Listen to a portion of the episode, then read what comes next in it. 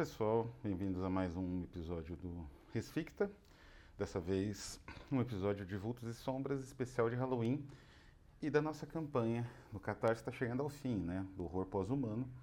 Aqui nós temos mais um vídeo a respeito dessa, dessa noção, né? De pós-humanidade mesclada ao terror. E hoje nós vamos tratar de um escritor, né? Trabalhou essencialmente com TV e cinema britânico, um genial, chamado Nigel Kennedy. O Nigel, acho que é Kennedy, né? Aqui um colóquio a respeito dele é promovido em 2012. Ele morreu em 2006, nasceu em 1922. E o Nigel Kennedy, ele, ele trabalhou basicamente na TV inglesa há 50 anos. Durante praticamente todo o período considerando que ele nasceu em 22, né, durante praticamente todo o período do pós-guerra, ele escreveu para TV e cinema, também em parte. Teve alguns sucessos como Quatermass and the Pit, que acho que é o maior sucesso dele, a série Quatermass em geral. E escreveu outras, muitas obras né, para TV. A gente vai tratar de uma especialmente interessante, especialmente assustadora, né, digna aí de Halloween ou pós-Halloween, não sei e que trata, que dialoga, né, com essa noção que nós falamos dos limites da consciência, da racionalidade e da, digamos assim, dessa noção da humanidade como uma espécie de topo do, da cadeia evolutiva, topo da cadeia alimentar, que é uma balela. É, quer dizer, em parte balela, né? Mas não pelos motivos né, mora, morais que costumam ou é, digamos assim, relacionados ao domínio da inteligência que costumam elencar. É mais pelo número mesmo, né, que nós dominamos tudo. É, mas quem é Nigel Kennedy, né? Como, quais obras ele produziu? Comentei. E que contexto ele produziu, né? As obras, o Nigel, ele, eh, Nigel Kennedy, ele se transformou num autor muito curioso, porque uh, ele produziu uma ficção científica britânica, né, autenticamente britânica, digamos assim, algo mais ou menos que o Wells produziu quando ainda nem era ficção científica, no início, na época eduardiana, né, no início do século XX. Alguns autores como John Eden ou o próprio Neil Kennedy pegaram o barco posteriormente, né. A questão é que ele não ficou famoso. As obras dele são de difícil acesso, né? Existem no YouTube, em má qualidade, eu não sei a questão de, de royalties, como é que funciona, né? São canais pequenos aí. É, então eu não coloco, não compartilho, porque é piratear, né? O autor morreu faz seis, faz nem 20 anos direito. É, é, é até injusto, né? É, ter acesso a esse material, mas é possível achar. Quem quiser procurar pode achar. Ele não está disponível em streamings. Não sei no canal da BBC, parece que não. É, Existem as obras dele em DVD, talvez Blu-ray, mas não são todas as obras e não é. São DVDs que esgotam rápido, qualidade mais ou menos, poucos extras, né? Ele ficou um pouco esquecido, que é bizarro, porque ele é um dos autores de ficção científica mais influentes da, da, do mundo anglófono em geral, especialmente do Reino Unido Inglaterra e Irlanda. Ele, autores como o próprio Robert Aickman, mas também autores de quadrinhos, especialmente Alan Moore, Neil Gaiman, Warren Ellis, Garth Ennis, tem uma grande influência do, em certos aspectos, né? Que a gente vai, já vai tratar do Kennedy, né? Uh, então é bizarro que ele tenha ficado tão, tão digamos assim, esquecido, né, uh, na atualidade. Talvez porque os filmes têm uma tendência, não que eles fiquem datados, eles não são datados nem um pouco, eles têm uma, têm uma qualidade de roteiro muito um, é, evidente, né? Os diálogos são afiadíssimos, os personagens, né? Ele tem um domínio de diálogo e de relação de personagens que é sensacional, porque ele vem do teatro. Então, ele tem uma noção de cena, né? Os efeitos, claro, são datadíssimos, né? Todos os filmes dele, mas que ele escreveu. É, ele não costumava dirigir, né? Ele seria o que seria hoje um showrunner. Então, ele tem uma... Até a, a, figura dele, né? Dentro da, da indústria de entretenimento é uma figura de uma pessoa revolucionária, uma pessoa que estava à frente do seu tempo. E que tempo é esse? A Inglaterra do pós-guerra ele é, é um caso curioso, né? Porque com a guerra, com a Segunda Guerra, já um pouco a Primeira, mas com a Segunda especialmente, a Inglaterra perdeu o seu predomínio imperial. Né? Uma boa parte do Império inglês se esfacelou, não é? Da mesma forma como o Império Otomano, depois da Primeira Guerra, o Império dos Turcos, né? o Império Britânico se esfacelou logo depois da Segunda Guerra. Né? Boa parte daquelas regiões que estavam conflagradas na guerra e que foram, ou eram ainda, dependendo, colônias britânicas, a, a, quase que praticamente já se tornaram independentes por uma questão de a Inglaterra não ter a menor condição né, de gerir essas regiões mais. Então ela foi abandonando mesmo. Acho que a mais, cara, a mais conhecida deve ser a Palestina, provavelmente, mas isso aconteceu um pouco em todo o mundo, todo, onde tinha colônia inglesa, que não fosse, sei lá, as Malvinas, né? as Falklands. O resto da Inglaterra abandonou. E a situação da Inglaterra era uma situação de crise econômica bem intensa, né? que foi necessário bons 20 anos de governo trabalhista para tentar ajustar as coisas e aí sim moldar o estado de bem-estar social que depois foi torpedeado pela Thatcher e até hoje é torpedeado porque os conservadores desde a Thatcher meio que continuam no poder, né? colonizaram os trabalhistas e continuam no poder, né? Então uh, a televisão inglesa nesse período dos anos 50 aos anos 70 mais ou menos, no final dos anos 70 as coisas começam a mudar. Mas essa televisão TV inglesa por quase 30 anos, desde o final dos anos 40, né, quando chegou, na verdade, a TV, né, com a BBC, que era de, de, de transmissão de rádio, né, é, ela passou a ter características muito próprias. Assim, a TV inglesa ela refletia um ideal, uma visão melancólica da realidade, que é justamente a visão do império que se esfacela, né? O ocaso do império.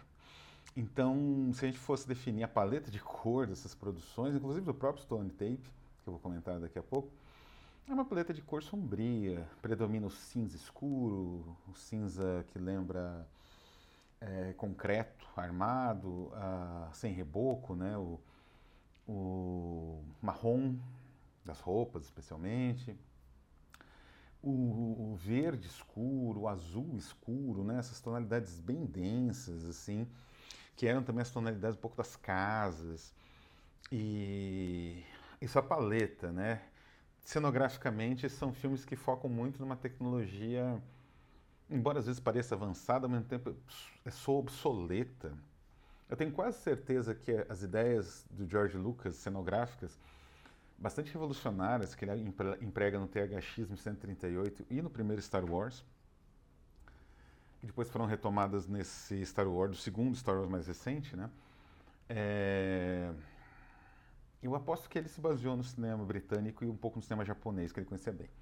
Né? O Japão e a Inglaterra, de certa forma, os dois cinemas refletem isso, um pouco esse ocaso do Império, porque os dois eram Império. E então é um cinema melancólico, triste de certa forma, embora tenha muita comédia e comédias ácidas, né? O Monty Python se formou nesse período, mas é a melancolia domina um pouco, né? Nesse sentido. E o Nigel Kennedy provavelmente é a quintessência desse universo britânico de declínio, né? Acho que talvez também por isso, né? Ah, as séries dele, as visões dele, não tiveram a ressonância de um Dr. Who, por exemplo. Não são visões alegres, visões coloridas, visões muito otimistas, né? Muito pelo contrário. E, e aí entra talvez o aspecto inovador da ficção audiovisual criada pelo Kennedy. Porque enquanto uh, a ficção científica, especialmente dessa era de ouro, começou nos anos 50, né? ou desse período, digamos assim, mais de Guerra Fria uh, situada no plano tecnológico, né? que teve uma grande influência na ficção científica americana, né, dos Estados Unidos, especialmente nesse período, né, com filmes de paranoia e tal. Era uma guerra científica ideológico, é uma ficção científica ideológico militarista, né? É, por isso da paranoia e tal. A visão do Kennedy, ela é muito mais, digamos assim, especulativa, né? Ele tem sempre uma noção de que o horror contemplado hoje, ele é uma espécie de espelho de horrores uh, cíclicos que vão se repetindo e vão ocorrendo desde tempos, desde priscas eras, quando nem a humanidade existia direito. Né? É uma concepção Lovecraftiana, mas é uma visão muito própria e muito diferente da do Lovecraft. Isso que identifica muito bem o Mark Fisher, filósofo, né? Ele, inclusive ele está neste livro. Depois vou comentar um pouco desse livro. Foi essencial para a montagem do episódio de hoje. O Mark Fisher identifica a diferença entre word e eighty. Né? São dois termos que, em teoria, são sinônimos em inglês, mas não são. Bom, você faz uma arqueologia, obviamente, os termos têm origens diferentes, filologicamente falando, então, obviamente, eles não são a mesma coisa. são de campos semânticos próximos. Próximos ainda, não sei nem se serão mesmo. Mas a, a ficção do Lovecraft é muito mais word. Então, você está diante de um de, um, de algo que você contempla e que é estranho demais para sua cognição processar. Né? Enquanto que na ficção do Nigel Kennedy você está diante de algo que é estranho, mas você não consegue determinar exatamente a que grau essa estranheza parece, num, num primeiro momento, parece realmente ameaçadora e de onde você essa estranheza te, te digamos assim, te impacta, né? Isso acontece muito nos filmes dele, nessa série que eu mencionei, Quatro Irmãs and the Pit, que acho que são três filmes, ou quatro, enfim. Do cientista, Quatro Irmãs, né? É, você tem muito disso. E nos episódios que ele fez, ele fez vários episódios para a TV inglesa, especialmente episódios de histórias fantasmagóricas ou de terror, especialmente terror fantasmagórico, de fantasma, de Natal. É uma tradição inglesa, uma tradição eh, de, de, digamos assim, oral, se transformou numa tradição audiovisual com a BBC e continua até hoje. Né? Então ele lançou no Natal de 1972 o filme que a gente vai tratar aqui, que é o The Stone Tapes. Não tem que eu saiba a tradução português, não existe. Não tem que eu saiba a maneira de você conseguir isso com legenda em português. Me parece que existe na Prime Video, agora lembrando, falando de streaming, né? Na Prime Video, eu acho, não sei se na brasileira, não sei se disponível para todos os países. E qual é a história de, de Stone Tape? É, é uma história muito interessante. Ah, vou pegar o nome dos personagens que eu sempre esqueço. O que, que acontece? Existe essa empresa, Ryan Electronics, Electronics não, Electrics, como se fosse General Electrics, né? É, que, tá desenvol... que é, adquire uma casa vitoriana, instala lá alguns pesquisadores, técnicos e cientistas para desenvolvimento de formas de captação e armazenamento de dados. Né? Já existia isso daqui, daqui a pouco eu comento dessa fita. Né? Já existia armazenamento em fita, não exatamente essa fita, mas armazenamento em fita magnética existia, porque o armazenamento cartão magnético já também existia, era bem anterior, da época ali do, da Segunda Guerra, né? Então já existia armazenamento magnético que foi uma revolução, né? Porque o cartão perfurado era, sei lá, 12 KB, menos 8 KB, enquanto que uma fita armazenava, né? Não, não, acho que 12 bytes, não é nem kbytes, o cartão magnético, o cartão de perfurado, né? Enquanto a fita magnética gera kbytes, 64 kbytes, esse tipo de coisa. A fita magnética da época, que é aquela grande, né? E eles falam muito do japonês, inclusive fazem piada, né? Porque os japoneses estão dominando, então é nossa chance de tentar dar o contragolpe, retomar o mercado, né? E aí você tem então essa equipe, que é comandada pelo, não sei o nome do rapaz lá. É, são dois, é o Roy Collinson e o outro não, não lembro o nome, não tem o nome aqui. O Brooke. O Brooke é mais, mais ou menos o protagonista. E nesse momento chega a Jill, que é a única mulher do grupo, muito engraçado. É um grupo de homens, basicamente, técnicos, né, de armazenamento, de óptica, de física, né? E essa mulher, ela é uma programadora. E ela sofre um acidente logo que ela chega. É interessante a maneira como é filmado, né? É muito simples, mas muito efetivo, com o logotipo Ryan, né? Que é uma empresa fictícia. É, mas aquele logotipo meio borrado, e aquilo meio que avançando sobre ela, né? Que seriam os caminhões com os equipamentos.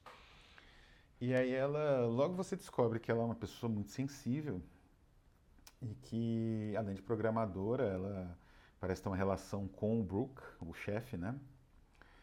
E, e ela, que é casada, aliás, também vai descobrindo ao longo do filme, ela começa a ter visões uh, fantasmagóricas numa parte da casa que era uma espécie de armazém que os americanos usavam como armazém durante a Segunda Guerra Mundial. É, Esse é um subtexto muito genial do, do Nigel Kennedy, que ele coloca a, aquele momento que os americanos estavam na Inglaterra para invadir a Alemanha e tal, quase como uma ocupação, né? uma tropa de ocupação. Que as pessoas não podem entrar em certos lugares, que as pessoas têm, sei lá, os americanos dão comida para elas. Tem uma hora que tem, é, eles encontram um spam nesse lugar né, que ficou, que os americanos deixaram. Isso é muito interessante, porque era a visão que o inglês tinha de si mesmo, né? Dessa dependência que já tinha em relação aos Estados Unidos. E nesse, então, nesse antigo depósito começa a aparecer coisas estranhas e toda uma narrativa é montada ao redor desse, desse cômodo, digamos assim, que é uma espécie de quarto com uma escada no meio, escada bizarra, né? Que leva para lugar nenhum. e que ali teria ocorrido uma morte em 1890. Né? Vou parar aqui. Acredito que muitos vão tentar ver, a, pelo menos a versão que tem na Prime Video, né? Quem sabe é possível, se você tem um VPN é mais fácil. E mas o filme ele é brilhante na, digamos assim, na estruturação do mal, né? Das, das diferentes formas, né? De maldade e de declínio, digamos assim, acho que é o termo mais correto. Aliás, esse termo é usado, depois eu vou dizer por quê de declínio dentro de uma sociedade uh, organizada. Então existe essa, por exemplo, essa visão da ocupação americana, quase uma ocupação, né? Existe a questão da crueldade entre as pessoas ali, os camponeses que moram ali perto, em relação aos seus próximos, em algumas cenas, fica bem nítido. Existe uh, uma ideia do, da ciência, é, é muito engraçado, porque ao mesmo tempo o Broke, ele quer espaço para fazer as experiências dele, que é quase uma experiência de tentar provar que ali existe um fantasma de alguma forma, né? existe um, um registro fantasmagórico, que é essa ideia que ele desenvolve, é... que parece uma ideia absurda e ridícula, né? você gastar dinheiro com isso, mas ao mesmo tempo a opção é eles desenvolverem máquinas de lavar eletrônicas, que é um, um item bizarríssimo, que gera um certo humor, né? um humor muito peculiar, assim, né? Um humor em momentos, assim, quase que teve uma aparição, né? É, a Fantasma agora ia ter um humor, né? Uma cena de humor, mas isso é deliberado. E, ao mesmo tempo, é, essa ideia, né? De você utilizar tecnologias avançadas em cima de um de uma, de uma sala antiga, né, que os tijolos vêm da época dos saxões, as invasões saxônicas, e que, é, de qualquer maneira, tenta fazer aquele lugar gritar, literalmente, né? Lembra muito umas cenas do Roma, do Fellini, inclusive, que foi feito mais ou menos na mesma época, quando entra ar né, numa catacumba e destrói tudo que tinha lá, né, todas as imagens e tal, por mosaicos, né, porque é isso que a civilização faz, basicamente, com o próprio passado dela. Né? Com o resto do planeta Terra. Uh, um ponto essencial aqui, e aqui a gente entra no final já da, da, desse meu comentário, e também a questão relacionada ao pós, à pós-humanidade, é que, digamos assim, a, a,